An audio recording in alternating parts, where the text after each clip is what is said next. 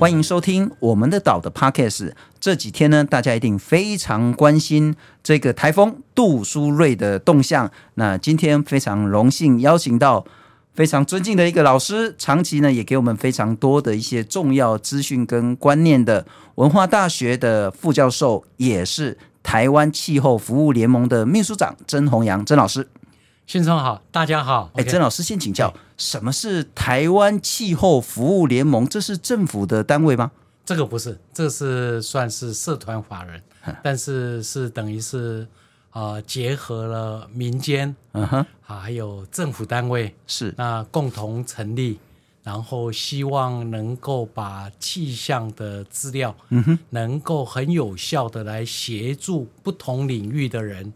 如何透过使用气象资料来获得他们的最大的效益？换句话说，就是把气象局那么专业、有一点生硬的东西呢，解释给包括一般的民众，包括给所有的企业做短中长期的重要参考。是的，哇，信中这案例该谁五强车？哦，好，好，那现在就是短期要拜托曾老师了哈。来，这个杜苏芮台风。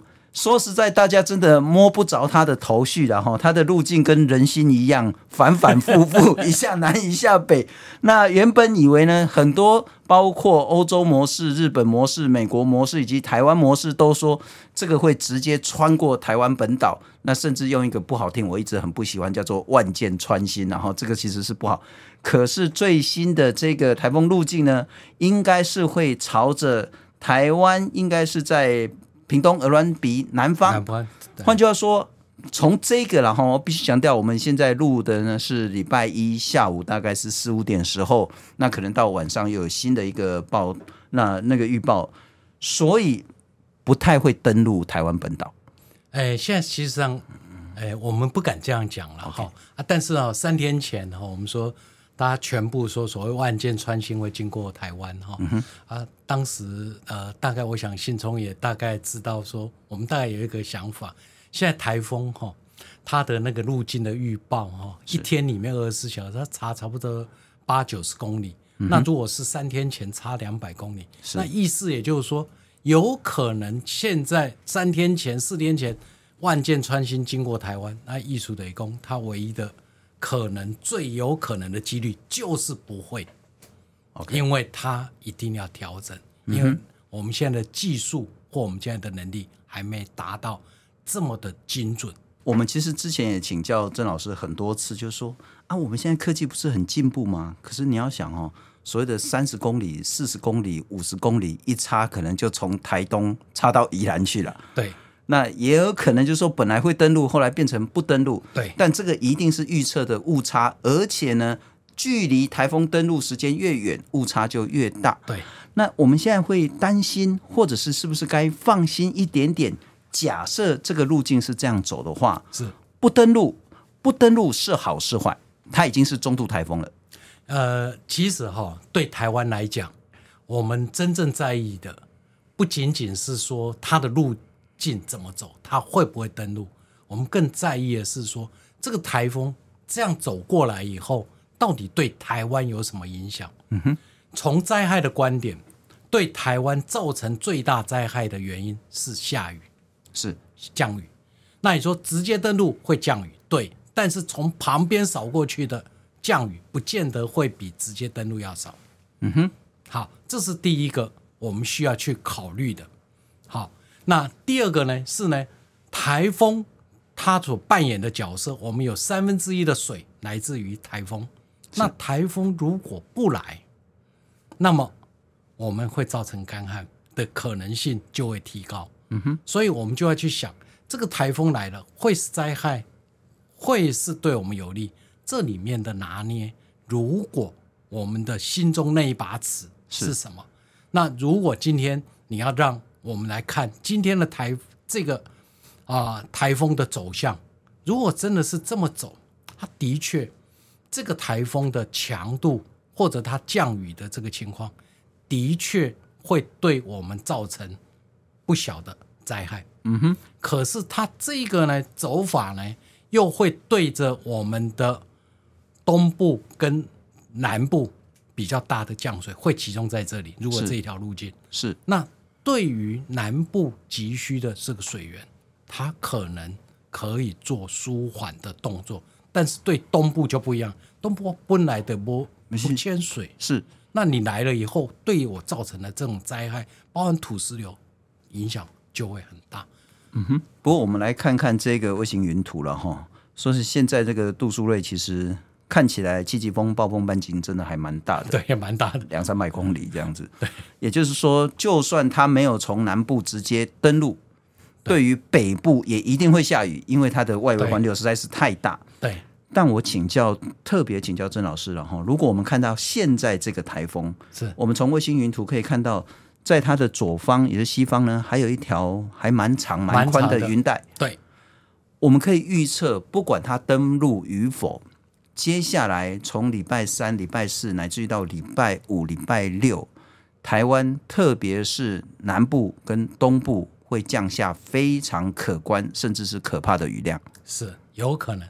但是比较大的啊，这个后面刚才信中所提到后面那一条雨带，那条雨带会对南部，因为哈它会跟着哈，哎，台风中心哈，等于拉着它一起走，是，所以那一条雨带你可以把它当成它是个附属的，一并是被带着走的，嗯哼，所以当台风中心只要继续往北走，它就继续往前推了，是，它不会一直停留在那里，是，哎。是，所以对我们来讲，就是说东部这一条路径，不管怎么走，嗯、稍微偏南偏北，东部是确定，它几乎很难闪过这一次的降雨带或者台风的影响。是，那它如果继续往南偏，哈，往南偏，南部大概也不太容易闪得过，因为它会。呃，由南往北走这一条路径是，所以反而是也要注意一下，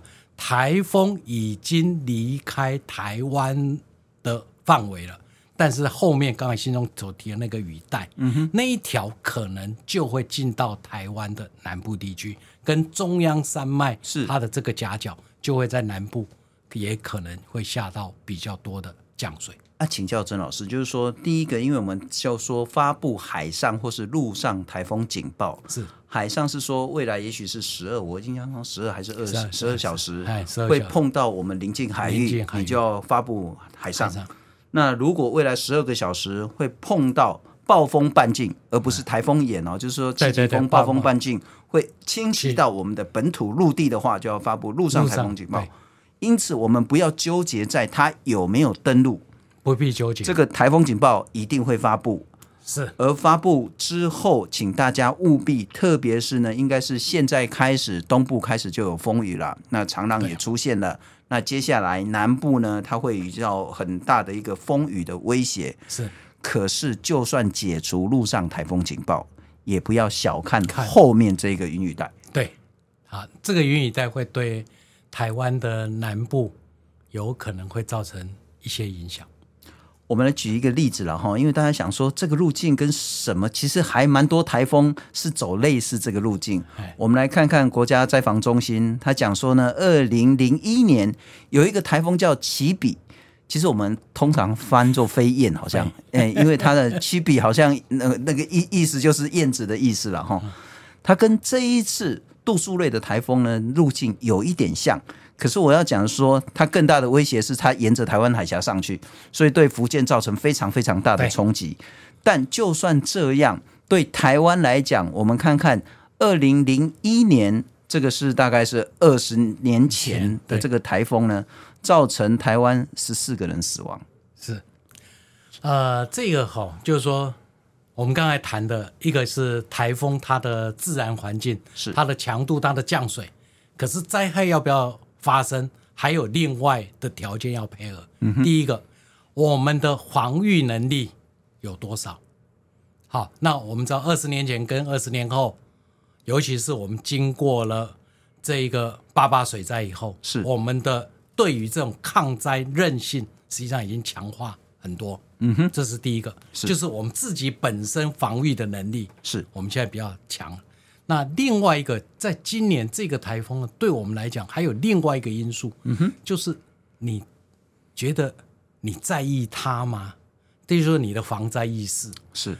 哦，我们知道我们已经三年几乎没什么台风，那如果我们疏忽了，嗯哼，啊，这个不是我们没有能力，而是我没去注意，是，那它也可能造成比较大影响。所以我非常同意刚才信聪所讲的，我们当发布了这个警报的时候，我们就应该好好的去。面对它是，那这样子的话呢，如果这三个做好了以后呢，实际上来讲，它所形成的这个灾害，它可以降到最低。是是是，不过这这个就是我们所需要的。因为现在正在放暑假了哈，对应该很多人其实这几天就在像我自己的家人，今天也出去玩了这样子。拜托，千万就算你是在西部，也千万这时候不要去海边玩水。是。更别谈你是在东部，我们来看看现在呢，其实已经出现长浪了，特别在台东还有垦丁、鹅銮鼻这附近呢，都看到今应该是已经是二点五米以上的这个长浪，那这个是很危险，而且这个问题会越来越严重。那接下来整个风雨跟那个巨浪的问题会更大，所以不要去海边。那你如果在临近沿海去作业捕鱼的这些渔民们，也要赶紧做好安全的防护。那也最好不要再登山了，不要再有人去救了，啊、不要，因为接下来威胁会很大。那西边也最好不要去了。换句话说呢，所有的这个水上或者是水域的活动呢，请你在这几天通通都取消，这是一个威胁。但我要请教，呃，郑老师就说，为什么这个台风吼，好像大家都摸不准？那我们现在看看这个 Windy，现在看起来就跟我们气象局预测的路径会比较像。可是我这几天一直在看 Windy 的昨天、前天跟大前天，这个图画的都不太一样。那如果我们来看看，我觉得其实台湾现在有很多那个民间的，譬如说像是那个彭启明的这个天气风险公司，是，或者是也有像台风论坛。那我其实很整这。这几年我们其实都还蛮喜欢这个网站的，然后那也是个人很努力，对，非常努力。大家愿意支持的话，也可以一个月一杯咖啡赞助他们。是，那我们来看看啊，之前他做出来这些统计资料，包括这个应该是两三天前做的，也有说是万箭穿心，也有说会不会呢提前北移北偏，那又跑到琉球或日本去了。也有一个情境山的路线，看起来现在比较像是情境山，不过在两天前都没有人认为是这样子，就是沿着台湾南方，但是不登陆这样走。那我们来看看，这个是两天前七月二十二号下午两点，各国路径预测还算一致，这个叫万箭穿心，是什么关键？是说我们在北方。太平洋在台湾，也许是那个北边一点点有一个高压，太平洋高压把它整个压下来吗？就是到底是什么？呃、它主要是如果你去分析它的原因哈，不去管到底怎么，那就是我们的台风基本上是沿着太平洋高压的外围走。是，那前几天呢，太平洋高压呢外围势力没有往西延伸了这么多，嗯哼，所以我就转上来，就往这里走。是。但是如果当我太平洋高压呢，把它往西走，啊，就压着你往西边走，那我就没有那么早偏北，嗯，我就会现在看到的比较偏南。好，那刚才信中提的就是说啊，为什么大家都呃好像还蛮一致的哈？那主要现在的这些的预报哈，基本上都是用呃数学方程式去算的。OK。那就是大家的想法都一样，这是第一个。第二个，海上的资料现在个别的资料不太多，嗯哼，所以大家用的资料都以卫星的或者用雷达这些东西，大家用的资料也都一样，是。好，那这些的资料量是不是足够？那当然不太够。那不太够，那也就是说，大家的想法一致，资料又很类似。那手法又相当，所以基本上他除非他们有拿到其他不同的资料，嗯，否则这个的概念都会还蛮一致的。所以这也就是为什么科学家不断在突破，想要去了解台风到底会是怎么走。是，它会涉及到外在的环境，台风本身的特性。是，那也就是说，如果科学家对外这些环境影响比较多，对于台风本身的结构的变化有比较多的了解，嗯、资料有比较多，那它就会改善。嗯哼，好，那这个也就是说，我们现在的预报它还有这样的一个缺点，是，所以当越来越靠近的时候呢，时间时间比较短，它的误差就会比较小。越靠近陆地的时候呢，如果台湾这附近有更多的观测资料，或有飞机的观测资料进来，是它就会变得比较准。我以前犯过一个错误，啊，想说啊，台湾讲的是不是看不下准？所以他就说，那我们来看看美国模式，来看看日本模式，来看看欧洲模式。嗯、后来包括曾老师还有很多气象专家都说，没有人家比较准这件事啦。其实如果说真的要最准哦。还是我们中央气象局，因为我们拿到的本土的 local 资料是最多最丰富的。但就算是这样，包括台湾、包括日本、包括欧洲、包括美国，大家依据的数据呢，其实还是不够完整。对，所以现在很多的这种对于台风的了解，好像全世界像台湾，大概在投入在台湾这种台风的研究，大概从。四零年代开始，现在大概投资了八十年，那你说有没有成效吗？哎，是有一点成效，有了，但是你要说百分之百准，哎哎，为什么？因为还有很多的东西，那个观测还是缺。我们刚刚曾老师讲说，其实所有的台风，特别是我们台湾临近的，都是沿着我们的太平洋高压的边缘边缘在移动，就刚好在边缘，所以高压是强是弱？弱。我们真的没有办法百分之百掌握。现在我们全球呃掌握度是应该说还不达到我们想要达到的理想目标。他如果今天强，他就把台风压着往西往西往西走。对，他如果今天稍微弱一点，他大哥也许今天心情不太好，他就往偏北或 往偏东了。所以它的路径其实真的，它就是我们现在人类的科技还是有一定的落差。跟误差在了哈，是是。好，那我们现在回答说，大概是天有不测风云，所以我们大概只能自求多福。自求多福的意义是说，我们已经将近有四年，对，没有任何一个台风登陆台湾，发布路径有了哈，但是登陆的真应该是四年。呃，十多年前的那个莫拉克风灾，那之后还发生了几个比较大的灾难。我们真的会很担心，如果一开始我们谈，就算它没登陆，它的风雨对东部跟南部也会造成极大的威胁的时候，我们在防灾上，整体防灾上，而不是个人，我们该做什么事情？是，其实整体的防灾上面，哈，这个整体的防灾，那当然在国家上面的部署就很重要。嗯哼，因为呃，像这一种啊、呃，实际上有时候我们都时常叫自灾性。自然性就是它面积非常广，是那个你个人蛮难说去做到非常的完整。那也就是说，国家的力量必须跟地方跟个人，它必须完全结合。嗯哼，那最重要的，那当然它的这个整个的指挥系统必须要能够非常明确的确认。是好，所以他在做这样的一个规划的时候呢，他必须先要能够掌握，就是说。从分析上面，他去判断，也就是说，刚才信中也提到，我可能有一二三，我都不太确定。嗯、那好，那至少我能够找出来，不管一二三哪边一定是重灾区，这个地方我就先部署，因为我的资源不可能是无限的。嗯哼，所以我必须要先在那个地方先部署，把可能的啊、呃、发生的区域先框出来，然后我再随着。可能的这一种的时间的这个变化，不断的来做调整，是。那这个是一个在我们里面呢啊防灾的体系呢，像我们国家防救灾中心，他为什么要去做这件事情？也就是大范围的，他必须做。那他想要达到的目标是什么？一定是自助，是。哈，也就是说自助而后人助，最后我们还有一个天助，也就是说。最好我准备好了，你不要来，你不要来啊！好，那但是呢，当你没有了自助，你期待人助，只期待天助，是这件事情是非常不切实际的。那、嗯、那也就是说，国家现在这样的一个体制，实际上呢，经过莫拉克风灾以后，实际上来讲，台湾的民众对于我们的防灾体系是应该要有信心。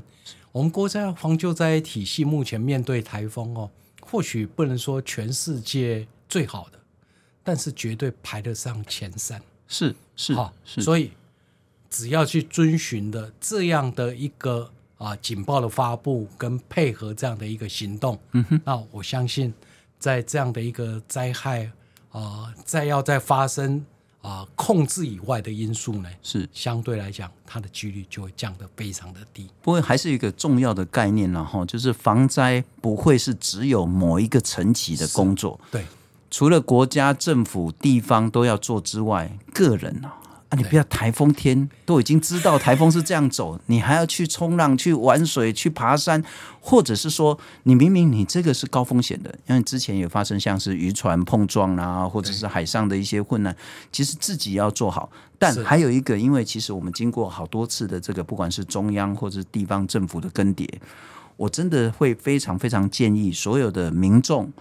所有的富有公权力的，也许是地方，甚至是里长、乡长，然后地方的县市首长，乃至于中央，都要好好去跟这一个单位的资料呢，去共享、去理解。国家灾害防救科技中心是真的有好多重要关键的资讯，然后我譬如说，我们现在就会很担心，如果台风是这样走。那包括南部、东部，所以你可以把透过这个国家灾防中心呢，你像是整个淹水潜势的部分，譬如说我们红色点就是水位站、雨量站，那会不会有一些淹水的威胁？你把它点进来，然后接下来呢，你还可以去点，包括说哪一些地方呢，可能会有土石流的这一个浅势溪流，然后或者是说大规模崩塌范围是。这是一个很好的一个参考资料，最好是用不上。那另外一个还有一个，譬如说，我们也会担心，如果是说那个河川水位暴涨、桥断，那这时候如果我们没有预警，那还有在车辆在通行的情形下，又会发生很大的灾害，所以也会有一个及时的水位监测系统。对。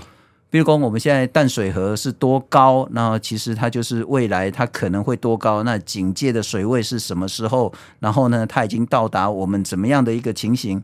不管是淡水河，我们现在会比较担心，像是高平溪啦，对，或者是在其实他们都应该注意啊，因为其实它科技中心它很贴心，它已经把那条警戒线发在那里啊，你只要看到它已经监记到那里了，是啊，你你就真的不要跟他赌了，是。所以就拜托，也因为会有一些比较新的，那也许跟在防中心比较没有合作关经验的这些地方首长，他就不想啊，明明也许高平溪就已经暴涨危险了，你就赶快要封桥了。是啊，如果晚了一步，灾难就会发生。是，所以这个是拜托，包括自己跟所有的地方政府呢，都要好好运用这些情形。那还有淹水，大家也很害怕了。对，像韩国这一阵子淹水淹到。其实最主要就是雨当然下的太大，可是真正导致淹水是说下面那个隧道你没有及时的封闭，是车进去卡住，就好几十个人不幸身亡这件事情。那各地方的淹水的趋势，那这个地方呢也会有相关的这些资料，这是一个很重要的一个资料。防灾的部分，我们台湾现在这几年在不管是土石流或者是都会淹水。我们有比较大的进展吗？啊、呃，其实有相当大的进展了哦，因为哦，我们在土石流或在淹水的这些的预警或者封路，那这几年跟地方县市政府，因为他们自己有他们自己的防救灾中心，嗯、那整个体系呢，在这几年的这一个呃合作，跟你可以把它当演练，或者说在这么多的很多不同的经验。或者教训里面，实际上来讲，他们都可以做得很好，而且现在有专责的，大部分都在消消防局这样的一个防救灾的系统里面在整合，嗯、是，也就是说，它有个啊、呃、单一的窗口在做处理，是。好。那我想，这个的确它有很大的进步，在灾害的预防。嗯、那如果我们谈到全球，或者说呃，对于这种灾害的发生呢，在水灾、在土石流，实际上来讲，我们都有很好的效果。是那你一定会问说啊，什么？好像最近好像对这种灾害呢，在我们过去的努力里面呢，还没有什么效果的。实际上来讲，就是在高温，跟我们今天主题没关，是还有极端天气突然之间冒出来的。实际上来讲，也就是说，超出了我们原先的预期的。是这两个气象因素，实际上来讲，我们目前还没有办法抓得很好。可是，当这两个把它排除外，是在土石流跟淹水，这个占台湾百分之九十以上的灾害发生的原因。是实际上来讲，我们可以做的哦、呃，非常的好。是是，这里面是没有问题的。不过最关键就是相关负责的这些工作人员要真的是严阵以待，上紧发条了哈。是，特别是这一个礼拜，是要好好在自己的岗位上坚持。那我要再请教。曾老师一点，我觉得这有一点无稽之谈啊，就是说大家觉得说台湾最近这几年来有神力，只要台风碰到台湾外面呢，看到我们护国神山就自动躲 躲掉，然后好像他就很喜欢去日本。那这当然是玩笑话，可是很显然，是否是因为全球暖化的关系，或是否是因为圣婴或反圣婴的关系，台风生成的位置，台风生成的数量。乃至于台风生成之后的路径，在这五年来有很大的改变吗？这如果你只看这五年，然后的确是一个呃蛮特殊的这五年。也就是说，连续三年的反声音，其实在过去的记录并不是没有。呃，过去大概如果一九八零年以后，大概发生过两次。那也就是说，它是一个连续。反圣婴的这一种的状态呢，实际上并不常发生，连续三年。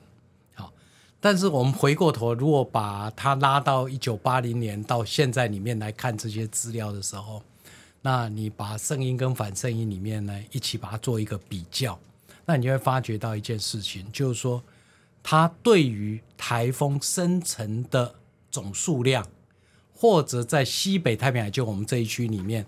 台风发生的数量，嗯哼，或者台风强度的这一个情况，我们把它做一个比对，那你会发觉到圣音跟反圣音它的差别是在圣音年的时候呢，那一种台风比较容易呢，在比较偏向东太平洋这个地方生成，然后呢，反圣音比较偏向于西太平洋。那这两个有什么区别？就是它会反映出来，数量上没有差别，可到达到台湾的时候呢.因为圣音的时候，它发生台风生成比较偏太平洋，距离我们比较远，所以到达到台湾的时候呢，时间比较长，它比较有时间长大，所以来的时候，如果万一它就是强台。嗯哼，所以，但是相反的，我们有比较长的时间可以预见。可是呢，在反圣婴的时候呢，时常有时候就在我们家门口，biang 的两三天就到。好，但是同样，因为它时间不太够，是，所以它比较不容易形成强台。所以，唯一现在我们所看到的，在数据上面会看到的区别，就是圣婴年的时候，如果侵袭到台湾，或者到达到台湾附近的时候，它的台风强度是比较强的。OK，那其他的实际上来讲，到目前为止还没有一个很明显的征兆。我再重复老师的话一次，就是说整体而言，不管是圣婴反圣婴，或者是全球暖化，太平洋的台风生成数量并没有非常明显的一个变化。但是如果是圣婴年的话，台风生成的位置会比较偏太平洋的东边。距离台湾比较远，但这不定不一定是好事，因为它有更长的时间酝酿成为一个更中度强度的台风侵袭台湾，而二零二三年开始就是神鹰年了。是，是的，所以这个就是说，我们可能将来在明年开始，我们可能面对到，如果到达到台湾的，或者我们在警戒的台台风，是可能强台的几率就会增加很多。呃，今年应该要算去年的事情 了，对对对，所以 今年的台风应该是受到去年弱声音的影响。对，所以那今年的声音这个非常好，就是很多人都以为圣音是当年，实际上圣音要影响到天气半年以后的事情。OK OK，所以我们从现在开始一直到我不知道这个声音会持续多久，我我们有这样子的资料或者研究吗？一个声音，一个声音基本上声音跟反声音它的周期大概是我们说大概就二到两到七年嘛。是，好，但是实际上这几年刚才提到说，那全球暖化有没有影响？不能排除，因为我们发觉那个二到七年那样的周期。现在有点被改变了，OK，好，有有点有时候有点乱，好，并没有那么的呃所谓的准周期了。所以你们之前长期的研究、念书、写论文，恐怕在在这五年都被推翻。哎，重新研究，重新来过。因为这里面有一个很重要，就是说，是过去我们在谈。这一种的预报呢，都是根据过去的经验。嗯哼，那过去的这些资料里面呢，我们会看到说，它有影响到这一些变化的，我们把它完全叫做自然因素。也就是说，地球里面啊、呃，可能海洋啊或者怎么样的东西，那不管它是自然的，可是呢，在一呃一八零零年以后，嗯、或者一九零零年以后，在影响到大气运作的多了一个叫做人，是。那也就是说，你的影响因素被改变了，那你过去只考虑那一些，很显然就不对了。了解。好，那我看这个图，大概对老师来讲也没有太多重要的分析的意义，是因为第一个，我们来看看，呃，从一九四五年到二零一五年，也就是大概是七十年。这七十年来，台风在西太平洋的这个路径，它做了一个完整的，这不是分析了哈，就是把它都凑在一起。那我们就现在是七月，我们就先来看七月。如果全部路径的话，是真的看不出任何所以然来。可是如果我们把圣婴跟反圣婴，圣婴的话呢，这个是就是在西太平洋的这个路径位置。那如果我们再看到反圣婴的话，似乎。我自己的解读好像是台风比较少，那袭台的次数也比较少，但似乎不能这样子所谓的阿猫阿狗似的瞎解读，对不对？对，呃，其实也不能这样讲，因为有有时候我们就凭我们自己的经验，然后在这个地方有更精准的一些科学的分析，它必须把它摆进来。是，但是这样的一个资料的分析，实际上来讲。它还是有意义的，嗯哼啊，因为呃，如果我们说看图说故事，或者让数字说话嘛，那实际上就看让图来说故事。那我们就回过头去检验它，说，哎，科学上本来就这样。我在这里面我统计了，嗯、我得到了一个，哎，我好像这么认为。那接下来一个动作是什么？我去验证它，是是，对不对？那我们就可以拿出了这个验证。那也就是说，哎，刚才信中所说的。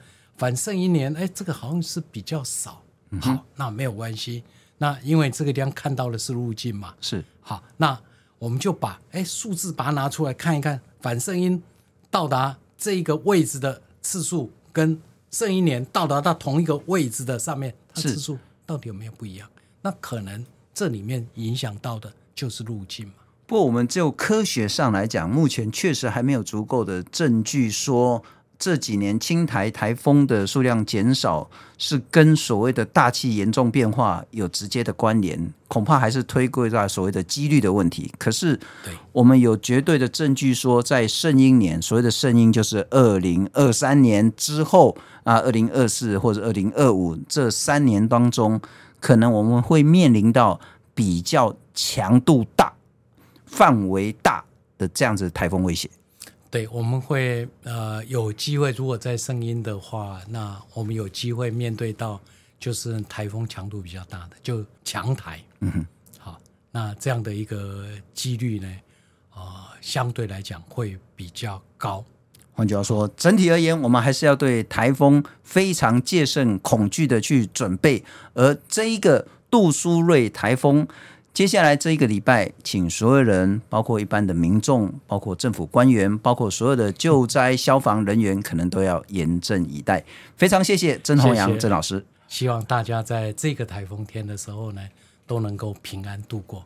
谢谢各位，谢谢信忠。